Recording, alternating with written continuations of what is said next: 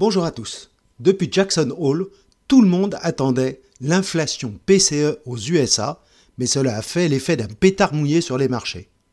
Rappelons que bien qu'elle soit publiée ce 31 août par le Bureau of Labor Statistics, l'inflation PCE mesure l'inflation en fait du mois de juillet. Or, nous avions déjà depuis le 10 août l'inflation CPI, calculée elle par le Bureau of Economic Analysis les différences entre ces deux indices sont minimes et liées aux pondérations des éléments pris en compte, notamment celles des dépenses médicales. De plus, les pondérations du PCE varient en fonction du PIB.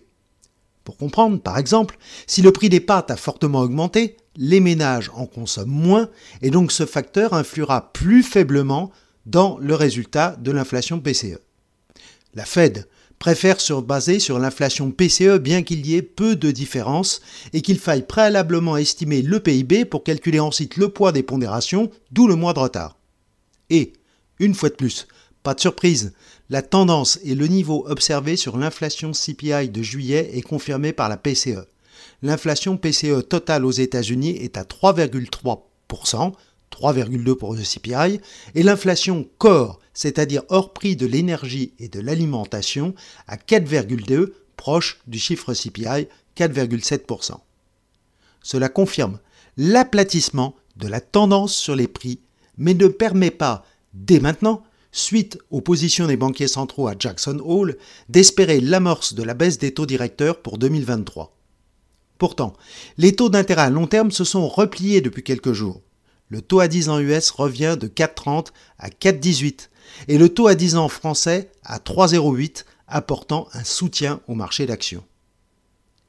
Les taux français étaient repassés sous 3%, mais l'inflation IPC française, la CPI, a légèrement progressé à 4,8 en août. Les marchés semblent donc plus préoccupés par les signes de ralentissement de l'activité, comme le montre l'emploi américain.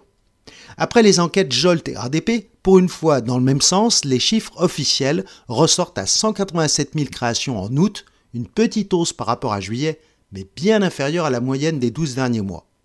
Néanmoins, rien de dramatique, et le marché considère que ces chiffres dans l'emploi qui font suite à des PMI en baisse démontrent que l'action de la Banque centrale serait suffisamment restrictive pour peser sur la demande et n'appelleront donc pas à de nouvelles hausses, ce qui est positif. En parallèle, la Chine poursuit ses petites mesures, baisse des taux des réserves obligatoires en devises pour favoriser le secteur bancaire. Et enfin, un premier chiffre en légère amélioration a été publié, le PMI composite chinois qui passe de 51,1 à 51,3. Bonne reprise. Attention au Covid, il paraît qu'il revient. Un dernier petit air de vacances. À la semaine prochaine.